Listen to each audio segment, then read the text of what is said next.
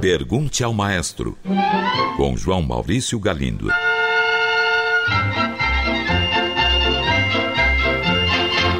Olá, amigos. Um ouvinte pergunta: Maestro, os segundos violinos atuam numa área mais grave do que a dos primeiros violinos? Se não for isso, qual a diferença entre eles? Ou não há diferença alguma? É possível determinar quando começou a haver diferenciação entre dois grupos de violinos na orquestra? Caro ouvinte, primeiros e segundos violinos, seja numa orquestra ou num conjunto de câmara, são exatamente o mesmo instrumento. Não há nenhuma diferença entre eles. A razão da existência da divisão dos violinos em dois grupos é exatamente essa que você aponta. Os primeiros violinos tocam numa faixa sonora mais aguda do que a dos segundos violinos. E se tomarmos como exemplo uma orquestra sinfônica, veremos que as violas atuam numa faixa sonora ainda menos aguda, e assim por diante com violoncelos e contrabaixos. Trata-se, portanto, de uma distribuição do espectro sonoro entre os instrumentos. Essa distribuição sempre existiu, mesmo antes do surgimento da música artística puramente instrumental. Ela já era praticada desde a Idade Média, quando a música era puramente vocal, e é uma decorrência das características das vozes humanas. As vozes apresentam pelo menos quatro faixas sonoras. As mulheres de voz aguda, sopranos, as mulheres de voz grave, contraltos, os homens de voz aguda, tenores, e os homens de voz grave, os baixos. Os compositores, já na Idade Média, observaram a existência dessas faixas sonoras, criaram música de qualidade baseados nelas, e quando os instrumentos musicais começaram a adquirir independência, isso lá pelo início do século XVI, os compositores escreveram para eles do mesmo modo como escreviam para as vozes. Então, a grosso modo, Poderíamos dizer que, por exemplo, num quarteto de cordas, os primeiros violinos correspondem aos sopranos, os segundos violinos aos contraltos, as violas correspondem aos tenores e os violoncelos aos baixos. A grosso modo, reitero, pois a escrita para quarteto de cordas é bem diferente que a da música coral. Mas esta é uma analogia útil, que nos ajuda a entender essa questão das faixas sonoras, que vão do agudo ao grave. Finalmente, a divisão que vemos nos instrumentos de cordas com arco também existe nas outras famílias instrumentais. Por exemplo, nos sopros, a flauta piccolo é mais aguda que a flauta. Esta é mais aguda que o oboé. O clarinete atinge uma região mais grave que o oboé. E o fagote é mais grave ainda. Esses instrumentos todos compõem a seção de instrumentos de sopros de madeira de uma orquestra sinfônica. Um ouvinte pergunta: qual é, afinal de contas, a diferença entre música erudita e música clássica? Caro ouvinte, existe mesmo no jargão musical uma grande confusão entre muitas palavras. E esta confusão entre erudita e clássica é uma delas. Vamos tentar clarear um pouco as coisas. Música erudita é aquela escrita sobre uma base de conhecimento que foi se acumulando com o passar dos séculos. Durante a Idade Média, muitos teóricos refletiram, pesquisaram e fizeram experiências com os sons como meio de comunicação. Essas pesquisas foram utilizadas por compositores da Renascença, às quais eles acrescentaram outras descobertas. Os compositores do período barroco fizeram a mesma coisa, ou seja, pesquisaram mais e somaram os resultados de suas experiências às pesquisas anteriores. Portanto, existe uma linha de tradição e pesquisa dentro da música artística europeia. Tchaikovsky aprendeu estudando as obras de Mozart. Mozart aprendeu estudando as obras de Bach e Handel. Beethoven também estudou Bach e Handel. Bach aprendeu com as obras de Bieber e Buxtehude e assim por diante. Podemos então chamar de música erudita aquela criada a partir de uma filosofia de dinamismo e evolução da linguagem musical, por compositores que pesquisam, descobrindo novidades e aprendendo com o passado. Pois bem, muitas vezes é comum que a expressão música clássica seja usada como sinônimo de música erudita. Isso é aceito em todo o mundo, mas aí vem a confusão. Diferentes épocas têm seus estilos. O barroco, por exemplo, é o estilo compreendido entre 1600 e 1750 aproximadamente. Entre 1750 e 1830, temos o chamado estilo clássico, cujos principais expoentes foram Haydn e Mozart. Depois de 1800 vem o estilo romântico. Então vemos que a palavra clássico pode ter dois sentidos. Quando alguém fala em música clássica, ela pode estar falando tanto em música erudita quanto em música do período clássico. Um ouvinte pergunta: qual seria a diferença entre fantasia e capricho? Para mim, ambas as palavras passam a mesma ideia, ou seja, de obra que não segue normas rígidas de composição. Estou certo? Caro ouvinte, para responder, começo fazendo uma pergunta: o que seriam essas tais normas rígidas de composição? Difícil responder. Isso varia muito dependendo da época ou da região em que determinados compositores trabalharam. Vale até para a música popular. Por exemplo, um choro escrito por Ernesto Nazaré no início do século XX é bem diferente de um choro atual, escrito, por exemplo, pelo Hermeto Pascoal. Mas voltemos à música clássica europeia. Quando essas palavras fantasia e capricho começaram a ser usadas com frequência. Isso aconteceu quando o classicismo estava no auge, ou seja, entre o final do século XVIII e começo do XIX.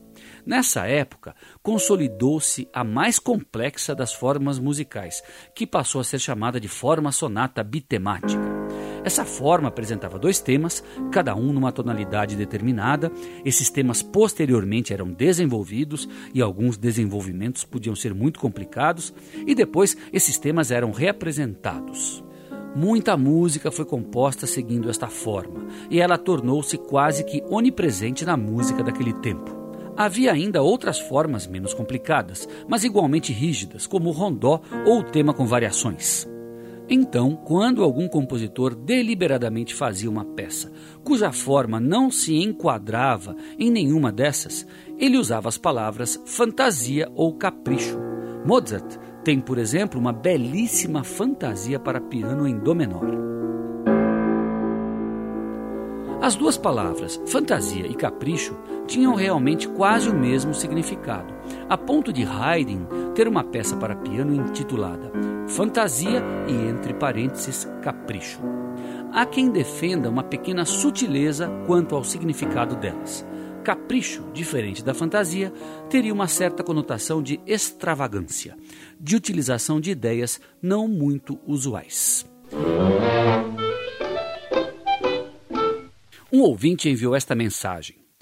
Eu estava assistindo um vídeo com o maestro Wayne Marshall conduzindo a Orquestra Nacional de Ilha de França, quando vi um instrumento que me pareceu o velho e conhecido trompete. Ele era igualzinho a um trompete, mas em vez de ser tocado na vertical, era tocado na horizontal. E as chaves não pareciam ser os pistões normais, pareciam ser chaves de trompa. O senhor poderia me esclarecer que instrumento é esse? Caro ouvinte, este é o trompete de válvula rotativa ou trompete de rotor. Os trompetes são tubos de metal. Sopra-se na sua extremidade mais fina, onde está acoplado o bocal, e um som é gerado, por exemplo, uma nota Do. Controlando a velocidade do fluxo de ar, pode-se obter mais algumas notas, como a nota Mi, Sol, Si bemol e algumas outras mas não é possível obter todas as notas da escala musical. Para isso, é necessário mudar o tamanho do tubo, e é aí que entram as tais válvulas. Com três válvulas, o trompete pode produzir todas as notas da escala: Do sustenido, Ré, Ré sustenido, Fá, Fá sustenido, Lá sustenido e assim por diante. Cada válvula está ligada a um pedacinho de tubo. Pressionando-se o botão da válvula, o ar pode passar por esse pedacinho de tubo, o que significa aumentar o tamanho total do instrumento em alguns centímetros. Pois bem, existem dois tipos de válvula. Uma é em forma de pistão, igualzinho ao pistão de um motor de automóvel, e outra é a válvula em forma de rotor, igual a muitas válvulas usadas em máquinas industriais e sistemas hidráulicos. No caso dos trompetes, os pistões são muito mais comuns que os rotores. Orquestras italianas, francesas, norte-americanas, russas e brasileiras em geral sempre usaram trompetes com pistões, enquanto as orquestras alemãs preferem os trompetes com rotores. Os trompetes com pistões têm ataque sonoro mais rápido, são portanto um pouco mais ágeis e têm sonoridade mais brilhante que os trompetes com rotores. Estes são, na opinião de muitos músicos e regentes, preferidos quando se trata do repertório sinfônico romântico austro-germânico, em que a sonoridade mais quente e menos brilhante é mais adequada e a grande agilidade não é tão necessária.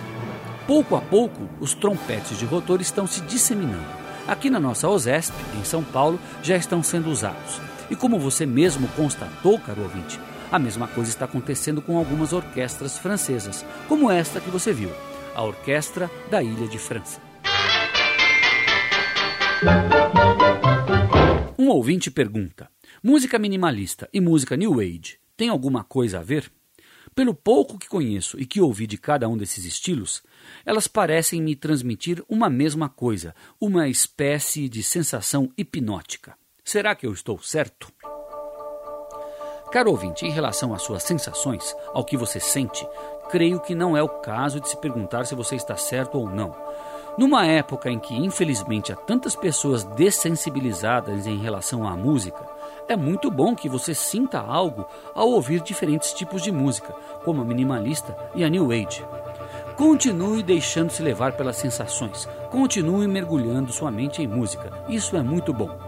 Agora, quanto aos dois estilos que você cita, vão lá algumas reflexões. New Age e minimalismo têm origens bem diferentes.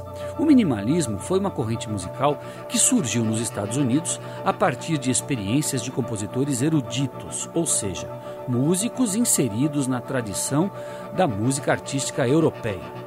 Músicos que beberam dessa fonte e acrescentaram a ela os resultados de suas próprias pesquisas e especulações criativas.